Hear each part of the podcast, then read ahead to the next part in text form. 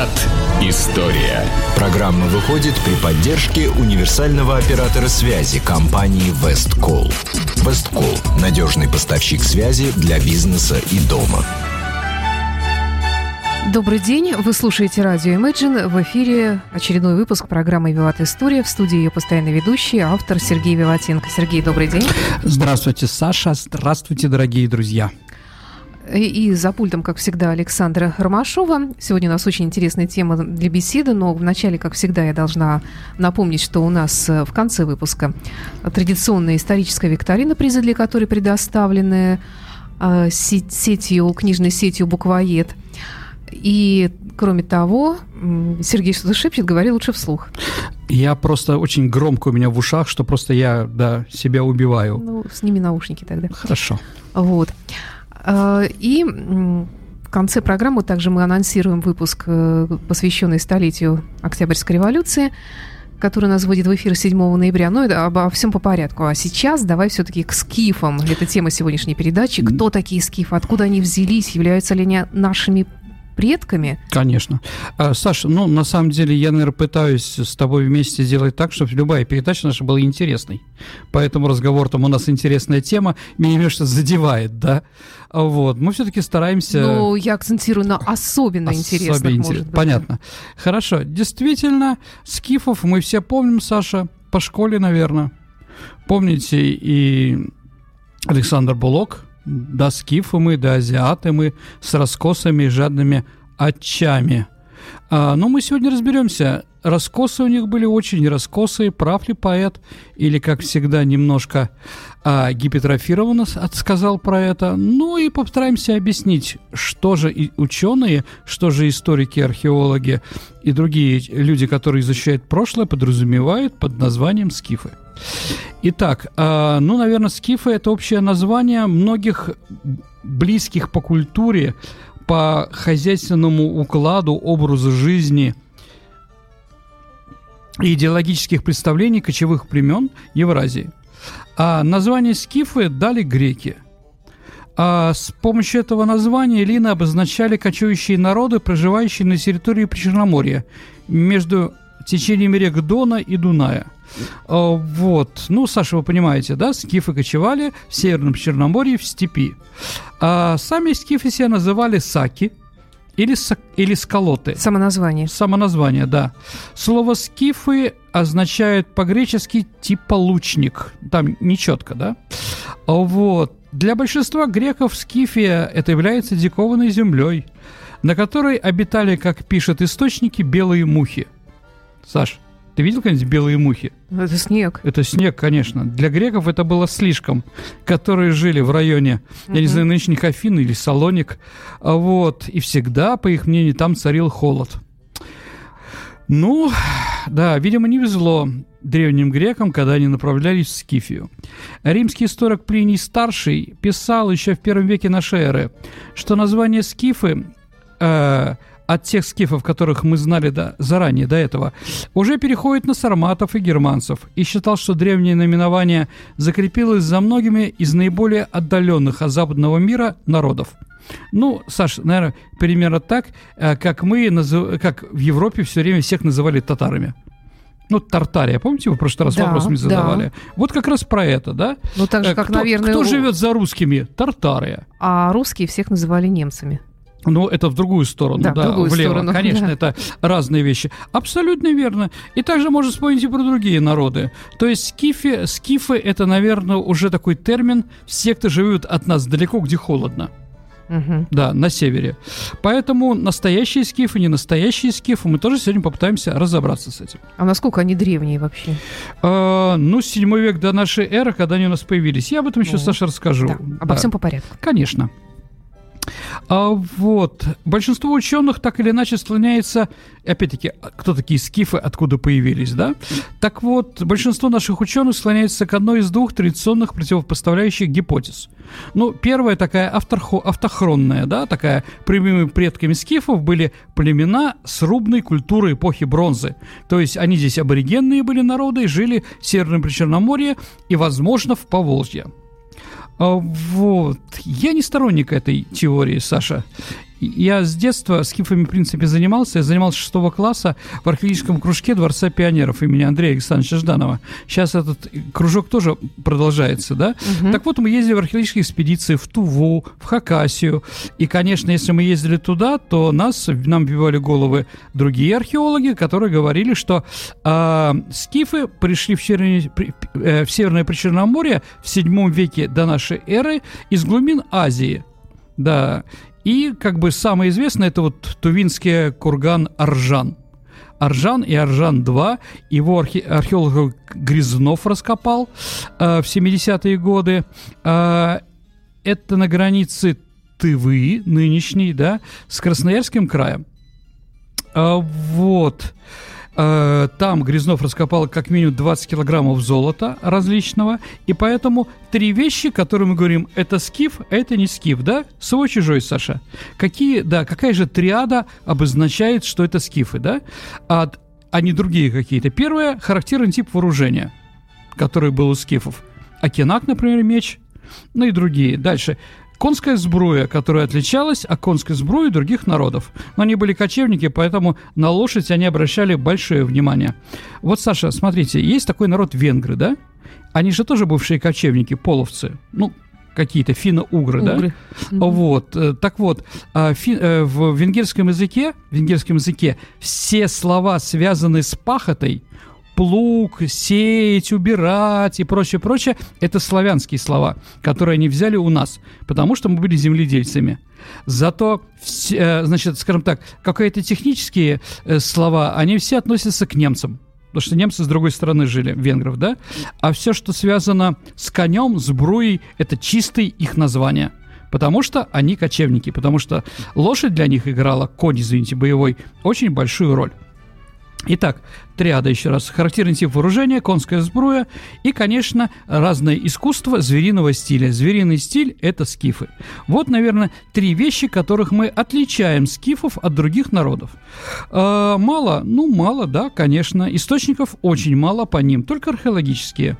Ну, или э, какие-то исторические, мы с вами об этом скажем. Итак, еще раз. Скифы появляются на исторической арене Европы в VII веке до нашей эры – как я уже сказал, из Центральной Азии. Это воинственные и многочисленные кочевые племена, которые быстро захватили все Северное Причерноморье, степные лесостепные области между Дунаем и Доном. А пройдя через горы Кавказа, скифская конница громит и древние государства того времени. Мидию, Ассирию, Вавилонию угрожает даже Египту. Если мы посмотрим, у египтян есть нарисованные скифы на своих каких-то могилах и прочее. А также внезапно и таинственно этот многочисленный воинствующий народ, непобедимый на протяжении четырех столетий, сходит с исторической арены Европы, оставляя после себя легенды о храбрости и жестокости, да бесчисленные курганы с захоронениями рядовых воинов и могущественных царей. Вообще, если подумать, ты вот сейчас так легко употребляешь такие э, термины, как четыре тысячелетия. Это же целая вечность вообще. Извини, не четыре тысячелетия, а четыре века. А, Четыре вот. века, извините, Ну, конечно. тоже много. Четыре столетия, да. Я согласен, я согласен. Ну, пришли и ушли. Угу. Да, абсолютно. Такое в истории бывает, да? Последние скифы окончательно исчезают в Восточной Европе где-то в третьем веке уже нашей эры, после готского набега и погрома. Вот когда готы пришли в Крым, все, последний скиф, как говорится, умер. А, еще раз давайте. Скифский, скифы – это азиатский по происхождению, но ставший европейский народ, а, который оказывал а, на который оказывало несколько столетий значительное воздействие культура а, близких и дальних соседей – они оказались первые в длинной цепочке известных нам кочевых племен, которые с периодичностью 200-400 лет накатывали волнами по Великому степному коридору.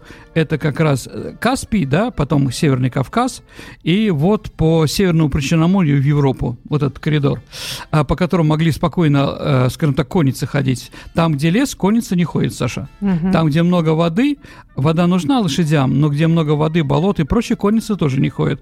Поэтому, действительно, наше Северное Причерноморье, наше и украинское, да, а через нее прошло очень много разных народов. Первыми были скифы. Вообще скифов разделяли а, на три разные категории. Это пахари, который занимается земледелием. Это были оседлые уже? Да, конечно, если они пахари, то они, конечно, оседлые. Это сто процентов. Откуда они выучились с собой привезли эти навыки? Не думаю. Думаю, что их научили или греки, или еще другие народы, например, кимерийцы, которые там жили в древности, да, а, вот этому. Дальше, кроме пахарей, конечно, кочевники, что ясно. И третий, так называемые царские скифы. А, ну, Высший эшелон власти. Ну нет, я сказал бы так, элита, да, это самые древние, самые такие, да, а, самые серьезные. Ну это вот, наверное, как деление на касты в Индии. Вот там что-то. А-а-а. Они более высокие, чем шатрии какие-нибудь там или другие mm-hmm. дивные, да, дивные, скажем так, да, э, касты, люди, да, а, в Индии. Итак, вот как раз Царские скифы считались, что остальные скифы их подданные. Следовательно, настоящими генетическими скифами, наверное, были все-таки царские, а все остальные разные этносы, подчиненные или завоеванные царствами скифами. То есть это был такой скифский суперэтнос, Саша.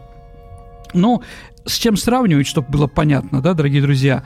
Ну, наверное, полиэтнические империи были и империя гунов, и тюркский каганат, и, конечно, Древняя Русь, и Монгольская империя, потому что кроме самих монголов там были татары, там были, я не знаю, там разные, э, разные э, еще народы, ну, конечно, русские тоже входили в эту самую империю. А когда же стали интересоваться скифами в, современ... в современности? А, наверное, тогда, когда мы стали подходить к этим самым, э, скажем так, э, степям, где находились эти курганы.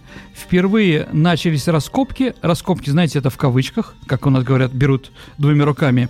А раскопки, то есть изъятие ценностей из курганов, начались во время русско-турецкой войны при Анне Иоанновне, 1739-40 год. Это впервые мы успешно вошли в Крым. Такой э, генерал Ласси был. Угу. Да. Так вот, они копали, да, как делали. Ну, так многие археологи, к сожалению, копают иногда. Подъезжает, видит курган, делают шурф, ну, такую яму колодезную, да, по центру. И что там наткнулись на что, все выбирают и едут дальше. Поэтому у нас э, в этнографическом музее в Эрмитаже и в других местах много очень разных золотых вещей раскопанные вот так вот. Но они не раскопанные, просто где-то собранные. Поэтому мы не можем их идентифицировать, что это найдено там-то, там-то, в таком-то, да, месте. Там труп лежал с севера на юг или еще что-то. То есть археологи это ничего не описывали. Но я думаю, что есть даже такой стереотип, как скифское золото и, да. и такой вот специфический орнамент. Если кто сейчас смотрит видеотрансляцию, то могут видеть ее как раз эту картинку вот именно вот э, с этим вот и ассоциируется, да, наверное. Угу. Я, к сожалению, тоже картинку не вижу, угу. но я Саше доверяю. Ну так, а первые официальные раскопки, да, которые были вот сделаны хоть как-то, ну до археологии, конечно, еще было далеко, были сделаны в 1763 году по поручению губернатора Новороссийского края Алексея Петровича Мильгунова. А с этого момента отчитывается времена полевой скифской археологии. Итак, по приказу нашего губернатора исследовали литой курган, так называемый.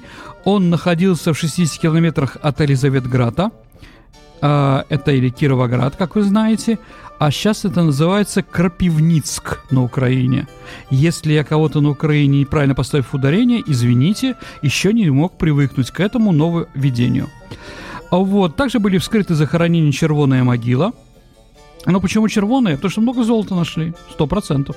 Да, оказалось в погребении знатного скифа, о чем свидетельствует великолепные изделия, которые находятся как раз в золотой колдовой нашего Эрмитажа. Саша, открою вам жуткую тайну. Если вы будете гулять по Эрмитажу, а, и увидите там разные археологические золотые вещи, там, да, какие-то конская сбру и прочее, знаете, что золото не настоящее.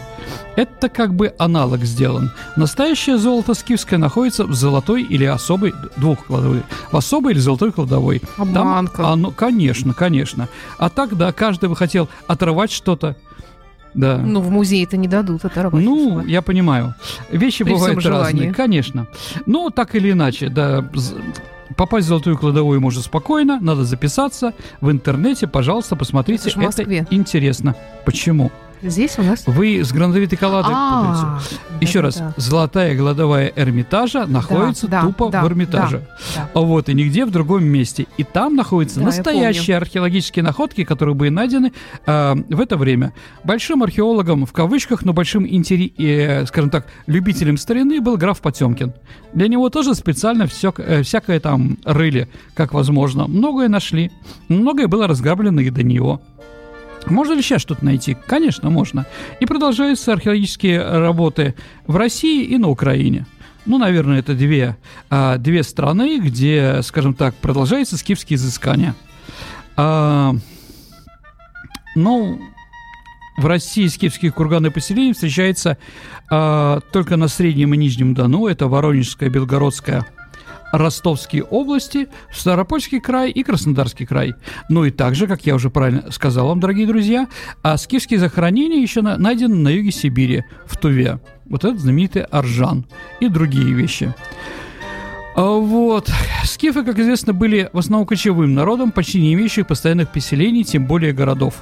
Хотя на карте, в школьной карте античного мира мы можем увидеть Скифское царство и надпись Никополь, да? А, вот, новый город. Ой, извините, не, э, да, а, извините, Неаполь скифский. А, вот. О чем это говорит? Это говорит о том, что, может быть, там греки и имели какой-то город, но скифы в, этом городах не жили. Потому что там, конечно, никаких погребений скифских не обнаруживается. А, ну, что еще характерно для скифской материальной культуры, кроме той триады, которую мы сказали, это бронзовые котлы. Ну, котел – это атрибут кочевого быта, да.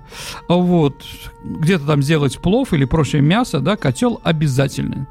Ну и что еще? Так называемые наверчия, венчавшие ритуальные столбы, а, которые были сделаны из бронзы или железа, они украшались скульптурными изображениями в зверином стиле. Есть такие сколько угодно. От Абакана, я не знаю, до Украины. Во всех музеях это стоит в большом количестве. В том числе в Ростове-на-Дону, да, на улице Ворошиловская, по-моему. Там тоже, если проходишь, видишь эти каменные изваяния. А сегодня же довольно хорошо известен внешний облик скифов-кочевников. Саша, откуда, кстати? Ну, не знаю. Ну, понятно, что это не академик Герасимов, да, их рассматривал в первую очередь. Наверное, это лица, которые изображены на золотых вещах, которые делали для скифов древние ну, греки. те самые картинки, которые я показывала. Верю, Саша, вероятно. верю, да. Ну, Бородатые, в шапочках таких, как Их у рисуют молдаван. какими-то такими, знаешь, э, восточными типажами, как правило, мне Ну, кажется. Да, Хотя вообще, с другой стороны, я читала, например, что они были Белокурыми, да, европейцами. я не уверен, вполне. что они были белокурыми, но рыжими были Рыжими. наверняка. Да. И светло, Мгм. светлоглазыми. А, Итак, ну, конечно, антропологические реконструкции, конечно, тоже проводятся по костным остаткам, да, черепов и скифских захоронений. Вот, поэтому можем точно сказать, что все-таки мы были не монго... они были не монголоиды. Никаких раскосых глаз и других монголы... монголо... монголоидных черт у скифов не было. Но, с другой стороны, э, Че? монгольцы-то тоже были разными, как говорят. Ну, я согласен. Ну, скажем так, они типичные европеоиды среднего роста крепкого телосложения. По языку скифы Мгм. принадлежали к североиранской группе. Из ныне несуществующих народов, Саша, какой народ ближе всего к скифам? Осетины. Осетины, абсолютно верно, да, дорогие друзья. Осетины – это потомки скифов, да, об этом, да, а, об этом вам Я обязательно пытаюсь расскажут представить какого-нибудь осетина, но... во Владикавказе. Какой-то осетин, Алан Загоев, например А, ну да. я не знаю, генерал Плиев и много других удивительных людей. Хорошо. А, поэтому все речные, все реки, которые текут в Черное море, где жили скифы, они имеют ираноязычные названия скифские. Да, от слова вода. Дон. Дон, Донец, Днепр, Днестр. Это все скифские названия, которые начинаются от воды. А все северные начинаются на, как правило, На Га. Волга. Нет, север начинается на ма. Мойка, Москва, Мокша, Клязьма. Ага. Ну, примерно, это финно-угорские. Еще раз, наши настоящие, вот э, был такой у нас глава государства, Саша, Михаил Иванович Калинин. В честь него политех назывался в свое время. Конечно. Так вот, Михаил Иванович Калинин, который был главой нашего государства при Сталине, а, он говорил такую фразу, сказал – Ака – самая русская река в мире, дорогие друзья. Вот, и где-нибудь в Муроме или в Нижнем в Горьком, в Нижнем Новгороде это такие были э, крылатые выражения, да, или на памятнике Калинина в тех местах. На самом деле Ака – это тюркское название, которое, да, Ак значит белый. Кто Да. мог подумать? Ну, как, да, ну, не, не Михаил Иванович. Михаил Иванович был из рабочих, из Тверской области, ему было не до этого. Вот, да ему надо было уничтожить капиталистов как класс. Вот, хорошо, да, ну и, Саш, я еще раз повторюсь, три слова, которые скифские, э, скифские, которые есть в нашем языке. Это топор, потому что все наши соседи говорят, близкие славяне говорят секира, сечь, Мгм. да, а топор от, от скифов. Второе слово хорошо, потому что Да? да, потому что все, кто вокруг нас, Сашенька, даже Ну в да, Беларуси, говорят добро, добже, А, да. добре, Да, добре, понимаете, да? да. Конечно. Ну, И это третье слово скифское это собака, потому что все вокруг нас, Саша, их называют пес. Помните, Руди наш пес, веселее Мгм. панцерны, четыре танкиста и собака, да? Слушай, как интересно. Я стараюсь. А, вот, да. Что еще осталось? Ну вот у славян, у славян осталось их божество Семаргл. Семаргл это крылатый пес. Да, вот он как бы был в пантеоне у святого, да, потом в будущем святого князя Владимира, да, там стоял этот Семаргл. Скифы одевались в кожаную, льняную, шерстяную, меховую одежду. Ничего тут такого, да, они не придумали. Ну, там с кожей они как-то обращались не очень хорошо, как я понимаю. Они пили кровь, я читала об этом, и э, сдирали скальпа, и с кожи врага делали разные себе предметы. Барабаны. А, нет, только а тут барабаны. имеется в виду кожи разные. Саш, ну барабаны из врага это нормально. Нормально. Ну, для того времени, да. Бум-бум. Или наоборот, ударник фальшивил. Теперь из барабана, да, кто-то в группе, да, э, другому. Еще раз, мы еще придем к его разным вещам. Ну, кожаная, по-моему, понятно. Кожаная удобная, потому что под дождь можно попасть и прочее. Льняная, да, потому что лен рос, никакой хлопок здесь не рос. А шерстяная, ясно, если у них есть бараны, наверное, будет и шерсть. Ну и меховая одежда тоже зимой. А вообще портные среди скифов были мужчины. Вот если вы посмотреть на одну из таких вот э, золотых, э, золотых картинок, да, где скифы изображены, один скиф изображен с ниткой. С ниткой и с иголкой. А Вот, он мужчина, да. Мужской костюм состоял из длинных узких штанов, которые носились заправленные в мягкие кожаные сапоги или на выпуск, и куртки, ну или кафтаны, называйте как хотите, подпоясанные кожаным ремнем а, или поясом. Дополнительный костюм э, была ко- ко- кожаная шапка конической форме, ну как у молдаван, знаете, когда они жог танцу- танцуют, да, у них такие шапки, ну когда национальный ансамбль какой-то, да. А вот еще войлочный башлык. Это такой капюшон, который помогал зимой не замерзнуть и Под не белыми заболеть. мухами. Да-да-да. Вот. Женская одежда, известно, гораздо меньше, потому что, извините, женщин на всех золотых украшениях нет. Не изображались, как вы видите. Да, но вот по Зарысском кургане, вроде там еще где, а, значит, как могло сохраниться что-то от женщины, если, если этот курган попадала вода, а там вечная мерзлота, то есть это сразу лед и все сохраняется. Так вот, если вы будете в Эрмитаже, там позырские курганы, посмотрите, там все сохранилось, вплоть до этих самых персидских ковров. А, так вот, во что женщины одевались, непонятно. А, непонятно, э, но опять-таки, а, ну и, конечно, носили все длинные волосы, ну а мужчины еще имели усы и бороду. А вот, ну и какие-то верхние накидки, платки были у женщин. Итак, ну да, действительно, давайте, Саша, поговорим теперь о том, что внешняя благос... благостность дошедших до нас скифских мужских изображений, о которых вы сейчас говорите, да, не должна вводить в заблуждение. Из сообщений ассирийцев, иудеев, греков и римлян известно, что это был достаточно жестокий народ и необузданный, получавший удовольствие от войны, набегов, грабежей. его воины, как вы правильно сказали, снимали скальпы с поверженных врагов. Ну вот, знаете, индейцы тоже снимали, снимали скарп, скальпы, но почему-то мы к ним в России относимся положительно. Наверное, потому что Дефа постаралась, да? Дефа — это кино, да, да, кино, кинокомпания ГДРская. Да, да, да, Гойко Микич. Все правильно. Дефа — друг индейцев, как говорили в нашем детстве, да. А, вот. Ну, давайте поговорим, наверное, скифы и мировая история. Что они сделали? Еще раз, дорогие друзья, почему сегодня говорим про скифов? Потому что, э, скажем, а много в разное время... было, кстати, Конечно, Саша. В разное время ко мне пришло два вопроса с одним предложением, да? Один я еще как-то могу подумать, когда-нибудь расскажу, а когда два и разных из разных мест, я начинаю задумываться, видимо, это очень интересно. Еще раз, дорогие друзья, все для вас. Э, вы скажите только, что вам интересно послушать. И если мы это можем, да, если это политкорректно, толерантно и прочее, мы обязательно об этом вам расскажем. Я пока вставочку такую небольшую сделаю, что нас с Сергеем очень просто легко найти. На, во-первых, на сайте imagineradio.ru у нас есть угу. кнопочка активная «Задать вопрос». Вот туда можно просто подписать, что это «Виват истории» угу. и задавайте любые ваши вопросы Сергею. Вот. Также Сергей, как и я, есть ВКонтакте. Сергей Виватенко, Александр Ромашов. Есть у нас группа программы «Виват История». Там тоже можно э, В общем, писать. ставьте перед собой задачу да. с нас найти и найдете. Да. Ну что, давайте поговорим. Да, скифы, конечно, еще раз, появляются в 7 веке. Но надо понимать, что 7 век до нашей эры все-таки они не были пупом земли и не были центром мироздания. Даже, гре, э, даже европейской цивилизации этого времени. Потому что мировая история тогда решалась в других местах. На Ближнем Востоке и в Греции.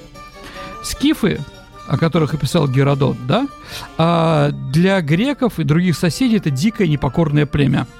Одна история повествует о том, может быть, читать у Геродота, что греческий царь сошел с ума – после того, как начал пить вино по-скифски, то есть не разбавляя, что не было принято у греков. То есть, да, с этого времени, когда спартанцы рассказывают всякий раз, когда кто-то хочет вина покрепче, говорят, наливай ему по-скифски. Вот, еще там, что интересно у Геродота, а каждый скиф имеет по обычаю много жен. Пользуются они ими сообща. Когда Господи. они вступают в связь с женщиной, то выставляет перед жилищем палку. чтобы никто не лез. Да. Но если вы помните, дорогие не друзья, Никиту Михалкова Урга территория любви. Урга это так название Улан-Батора, да? Это как раз и есть эта палка для любви. Ну, чтобы в, в степи никто не мешал, да? Степь большая, а небольшую палку такую втыкали в землю, да, и все видят, туда То не есть надо. все-таки стеснительные были. Определенно, в чем-то стеснительность была. А ты, кстати, вот упомянул вино, я не успел угу. тебя спросить, откуда они вино-то брали, виноград? Еще раз, они брали, конечно, виноград у греков, но ага. греки, дорогие друзья, разбавляли его водой. Да, эти же пьют, как русский салат соколов, не закусывая. А, да, ну, я не знаю, действительно, как-то вот э, греческое вино, оно не очень крепкое. Ну вот, да, даже греки сходили с ума от того, что кто-то выпьет стакан просто вина без воды. Ну да ладно.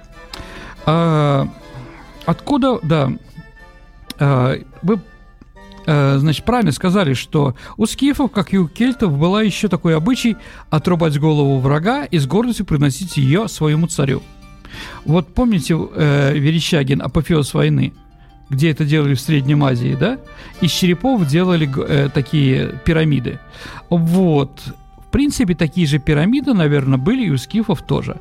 То есть это не значит, что кто-то придумал это, какие-то вот извращенный мозг был у среднеазиатов в 19 веке. Это было и до этого, в том числе и у скифов. А откуда же получали еще деньги скифы на то же самое виноградное вино, которое им покупали? От контроля над рабо- работорговлей. Они помогали грекам ловить людей и продавали их через колониальные порты Ольвия, Херсонес – Гаргипия, Керчь, нынешний Кемерийский Босфор и другие. А вот также на своей территории они контролировали производство зерно, зерна, которое проводили, разводили скот и отправляли в Грецию еще и сыр. По верованиям скифы, они колдуны. Ну, там много было колдунов. Язычники, в общем. Конечно, которые предсказывали будущего при помощи пучка перьев или разорванных глубинных волокон – так же, как делали кельты, например, или в средние века германцы. Еще раз, ничего нового. Скифские маги а, были очень суеверные. как все скифы, да, они верили в колдовство, волшебство, в силу амулетов. А, а как называется у древних славян амулет, Саша, который они пришивали к своей... К своей... Ой, не знаю, руны? Нет, руны это не у них. Пуговицы, Саша. Пуговицы? Но от слова «пугать». Они амулетик... Да, точно. Понимаете, да? Они амулетик пришивали к себе на льняное, да, какую-то одежду, и тем самым отпугивали. Потом уже функционал пуговицы стал какой-то Мгм. другим, да? Но вот пуговица Очень в первую очередь. да. Вообще скажу страшные вещи. А, славяне пили пиво, да, пряники у них были с пряностями, и главная еда на, а, на пьянках были пироги. На Перу были пироги. Прекрасно. Да, такие вот названия, понимаете, откуда они пошли, да? Ну вот и пуговица тоже пошла оттуда же. Я, кстати, никогда не задумывался об этом. Хорошо. И Столько сегодня чудных открытий благодаря. Определенно, да. Значит, а, значит, эти вот колда- колдуны говорили высокими пронзительными голосами и носили, Саша, женскую одежду. Трансвеститы. А, ну, скифы верили, что женские черты у них это на- за, за наказание за оскорбление великой богини, у которой они что-то про- спрашивают и что-то просят. Вполне возможно, что их потом благодарили именно таким способом. Вот, да. Если маг неправильно предсказывал будущее, то его и его родственников мужчин сажали в повозку, нагруженную хворостом. И Саша, как вы думаете, что делали? Сжигали, Ой, если хвороста воз. Ну, что еще ну, там, я да? думала, может, помягче, чтобы было. Ну, нет, время было немножко другое. Да, ну, самое известное, наверное, столкновение цивилизованного мира со скифами – это поход персов Дария I в Скифию. Ну, это и всем известно, да? Это шестой век до нашей эры. Персидский царь Дарий I Гидасп из династии Ахименидов решил во главе армии вторгнуться с запада через Дунай в Северное Пешеноморье. Цель – наказать воинственных кочевников скифов за прошлые, хотя это было два века уже прошло, да, но, видимо, кушать не могли, хотели скифовым отомстить, а вот за прошлые грехи, за бесчинство в Мидии и других ближневосточных областях. Ну и, конечно, э, конечно, еще отрезать путь получения продовольствия древним грекам, потому что потом была как раз греческая война. Итак, персидский поход прошел в 512 году до нашей эры. Попытка Дария покорить воинственных скифов, а, значит, закончилась неудача. Дарий собрал хотя 700 тысяч человек, но скифы выработали общий стратегический план – избегать больших сражений, заманить врага вглубь территории, нападать на их пути, снабжение типа партизаны, уничтожать атаками подвижные конные отряды, травить колодцы. Да? А Вот. Жиг- Поджигать степь. Этот план потом, да, он называется скифским, потом отлично, блестяще применил Барклай де Толли в 1812 году. То есть практически до товарища Сталина, когда кто-то на нас нападал, мы вырезали, да, делали невозможным появление. В Второй мировой войне таких вещей, конечно же, не было. Итак, а, они туда вторглись, но от голода, лишений, болезней, непрерывных атак скифской конницы персы принесли огромные потери. А, Вот, к счастью, греки-наемники не разобрали через 60 дней мост через Дунай. Он сказал, что если через 60 дней мы не появимся, поджигайте мост. Они подумали, видимо, более опытные, побежит. И он побежал, конечно, отступил. А, ну, хорошая история, хорошая история. Так вот, наши археологи, они сейчас находят в археологических курганах, каких-то э, древних скифских курганах, какие-то вещи персидские. Например, в кургане Чертамлык а, был найден ахаменидский тип, э, меч э, с золотой рукояткой. Видимо, остался от того времени как трофей, да? А вот в Алешкинских песках на Херсонщине был тоже найден персидский бронзовый шлем. Ну, там такие, знаете, эти самые буруны, как называют, да? Ну, типа дюн. И вот ветер отошел, да, и нашли вот этот самый э, э, бронзовый персидский шлем. Ну, конечно, апогеем жизни скифов это был 4 век до нашей эры, когда скифский царь Атей, который прожил 90 лет, уже сказка, объединил все племена скифов от Дуная до Дона. Вот, и с ним боролся в то время самый сильный русский, э, извините, греческий военачальник, это Филипп II Македонский. Между ними прошло столкновение, да, которое, по мнению э, греков, пришло, это самое, закончилось победой греков, по мнению скифов, закончилось победой скифов. Так или иначе, действительно, Антей еще потом после этого, а ты еще после этого прожил, да, даже печатал свои деньги. Поэтому говорить, что македонцы, они опрокинули скифов и заставили их подчиниться, неправильно.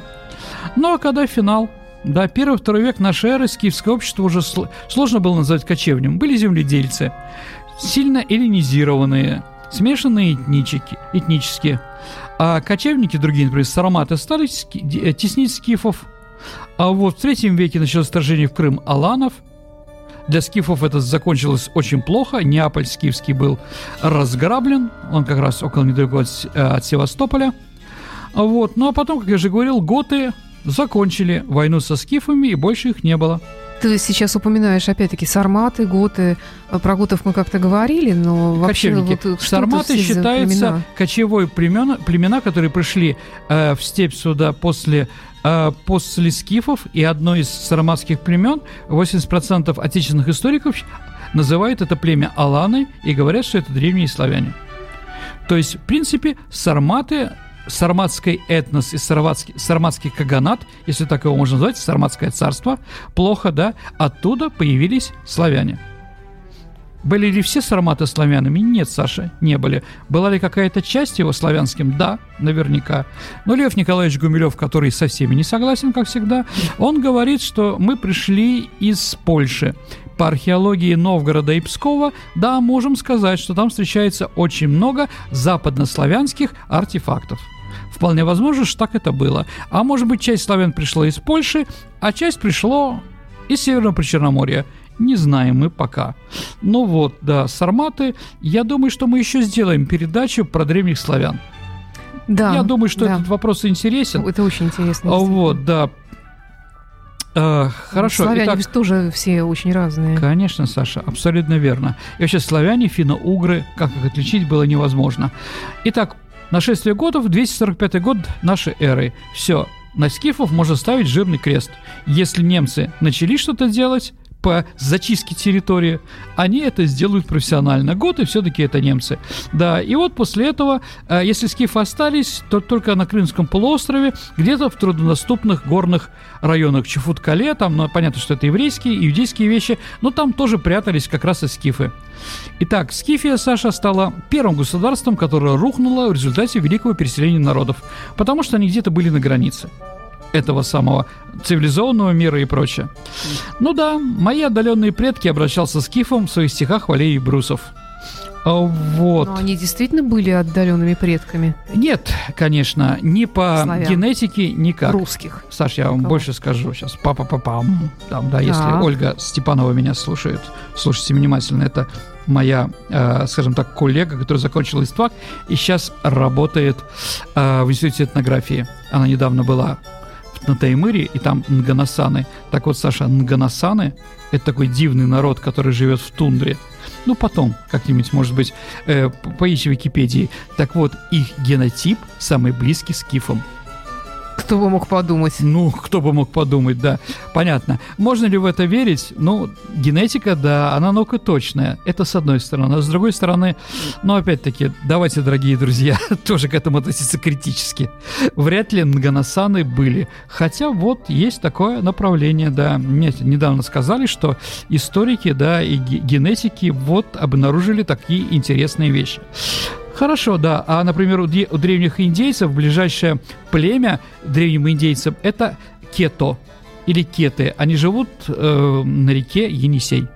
То есть Апачи, Каманчи и другие – это из реки Енисей. Ну, надо же. Угу. Итак, ну, наверное, все про скифов, если уж говорить.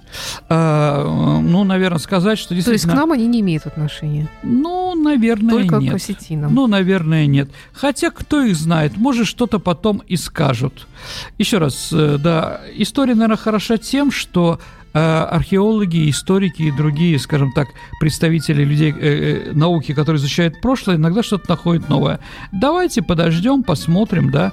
Наверное, да, наверное, проблема в том, что городов не было, нечего раскапывать. Раскапывают только три вещи, да, еще раз, я уже говорил про эту триаду, поэтому, ну вот, да, такие вещи. Скифско-сибирское культурно-историческое единство, а вот, да, есть такой термин современный, а но все больше занимаясь вот этим единством, все говорят, что все-таки скифы, которые были, э, были при Черноморье, скифы, которые жили на Енисее, это разные. У них много все-таки различий.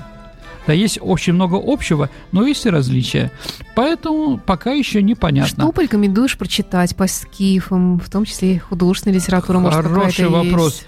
Да ничего я не Ну, кроме советую. как в золотую кладовую сходить, конечно. Ну, наверное. Наверное, есть какие-то, да. Какие-то есть э, статьи, книги про это. Я как бы не смотрел, потому что там много ненаучного, Саша. Мгм. Потому что там много фантазии. Ну, это всегда интереснее. Ну, единственное скажу, да, давайте как. Сначала мы говорили, что скифы – это причерном, э, при- Северное Причерноморье, местные, автохтонные или аборигены. Потом, когда в 60-е годы были раскапаны э, в, Сырда- в районе Сырдарьи курганы Тагискен и Уйгарак, как раз скифские, все говорили, что Средняя Азия – родина скифов. Потом нашли в 70-е годы Аржан. Теперь это. Может быть, что-то найдут еще и позже. А, ну, наверное, последнее время еще появилась одна гипотеза. Гипотеза о возникновении скифской культуры. Она основана на критике предыдущей, которую мы сказали. Его сторонники полагают, что культура сформировалась не где-то на востоке Евразии, откуда в готовом виде была принесена в Европу, а складывалась на юге Восточной Европы в эпоху скифо-кемерийских вторжений в Переднюю Азию. Причем под сильнейшим воздействием древневосточных культур, так называемых. Даже скифы тоже ходили. Ну что ж, достаточно интересно. А, Вот. Ну что, тогда мы на скифов Ну, давайте, сегодня да. заканчиваем пока. Да, Останавливаемся давайте. на этом. И у нас традиционный вопрос, Саша, который... подожди, Да. перед тем, как традиционный вопрос, я хочу, дорогие друзья, напомнить, что Саша вывесила уже и на нашем, э, в нашем контакте. Нет, вопрос, который сначала я задам тебе А, от этот? наших слушателей. Поступил Хорошо, вопрос. Саша, То есть у нас, давайте. я напомню, что у нас каждый квартал, ты забыл просто. Мы А. ввели новую традицию. Каждый квартал у нас программа ответов на вопросы, Да, но иногда вопросы поступают. традицию. И вот на этой неделе поступил, э, я выбрала такой вопрос, чтобы задать тебе. Э, Андрей спрашивает, как так случилось, что японцы и фашисты воевали на одной стороне? А как же арийская раса? А немцы объявили, что японцы являются арийцами. Ну, вы знаете, Да? например, персы являются арийцами. Они даже специально э, как ну, раз... персы, ладно. Нет, Саша, там другое. Они даже специально в начале 30-х годов, наслушавшись разных идей, да, немецких, они переименовали свое государство в Иран. Иран – это Аран, царство Да, ареев, понимаете, да? Вот. Ну, японцы, да, у них не было противоставлений. У японцев своя высокая культура, к которым они не представали немцы никак. Но я могу сказать, что в 1944 году немцы признали арийцами русских. Ну, потому что им надо как-то было доказать, почему недочеловеки их бьют на всех фронтах. Вот, поэтому нет, у них было достаточно близкое взаимоотношение, и как бы немцы всегда к японцам относились достаточно хорошо. Лучше, чем американцы. Кто бы мог подумать. А, Ваши вопросы вы можете задавать на нашем сайте imagineradio.ru. А, У нас есть кнопочка «Задать вопрос», ну или прямо можно сейчас, пока еще идет программа, нажать э, здесь, прямо кликнуть на анонс программы «Виват История». Э, Кроме того, э, мы начинаем принимать вопросы, они уже стали к нам поступать э, в той или иной форме в программу, посвященную столетию Великой Ну, Октябрьской должны стратегической революции. Да. да. И она как раз выпадает у нас Мгм. на вторник, 7 7 ноября, два часа дня она Ленин состоится. специально постарался, Да, да? все вопросы, которые касаются революции, около революции, последствий, э, тому, что предшествовало, вот обо всем об этом, того, что происходило непосредственно в этот день, 25 октября по старому стилю. Все это э, будет освещено в этой программе 7 ноября. И ваши вопросы вы можете оставлять также на нашем сайте, нажав на кнопочку «Задать вопрос» здесь прямо сверху, справа. Вот я специально открываю сайт и даже я сейчас, наверное, вот так его выведу на страничку и покажу вам Прекрасно. мышкой куда. Вот, кнопочка «Задать вопрос». И вот там можете оставлять ваши вопросы, которые касаются этой программы, ну и вообще всех угу. других программ. Ну и попытайтесь ответить на вопросы, которые да, мы сегодня будем. Да, ну и а сегодня у нас к вам вопрос еще да. остался. Саш, давайте Давай напомним. сначала итоги подведем. Конечно. Да. У нас было про, про Брусилова прошлая передача о том, да, что он был да, ранен да, во время да. московских событий, и какое произведение Вертинского как раз про эти события. А, это произведение называется у Вертинского «То, что я должен сказать». Иногда он называется по первой фразе «Я не знаю, зачем и кому это нужно», и третье название э, «Песня юнкеров».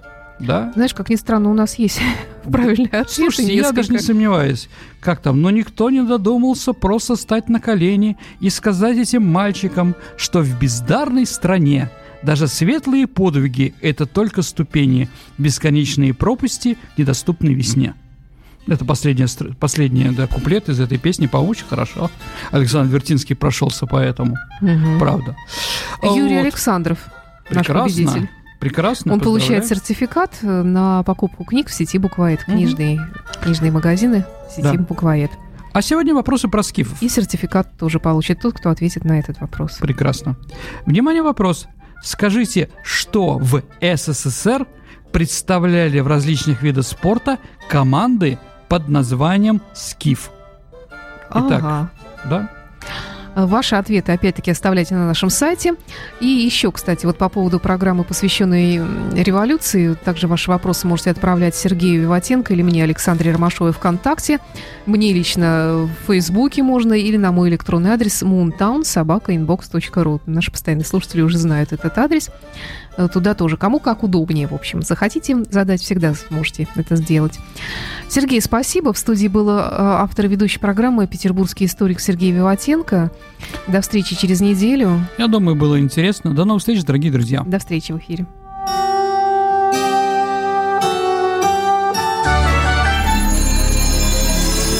You're listening to Imagine Radio.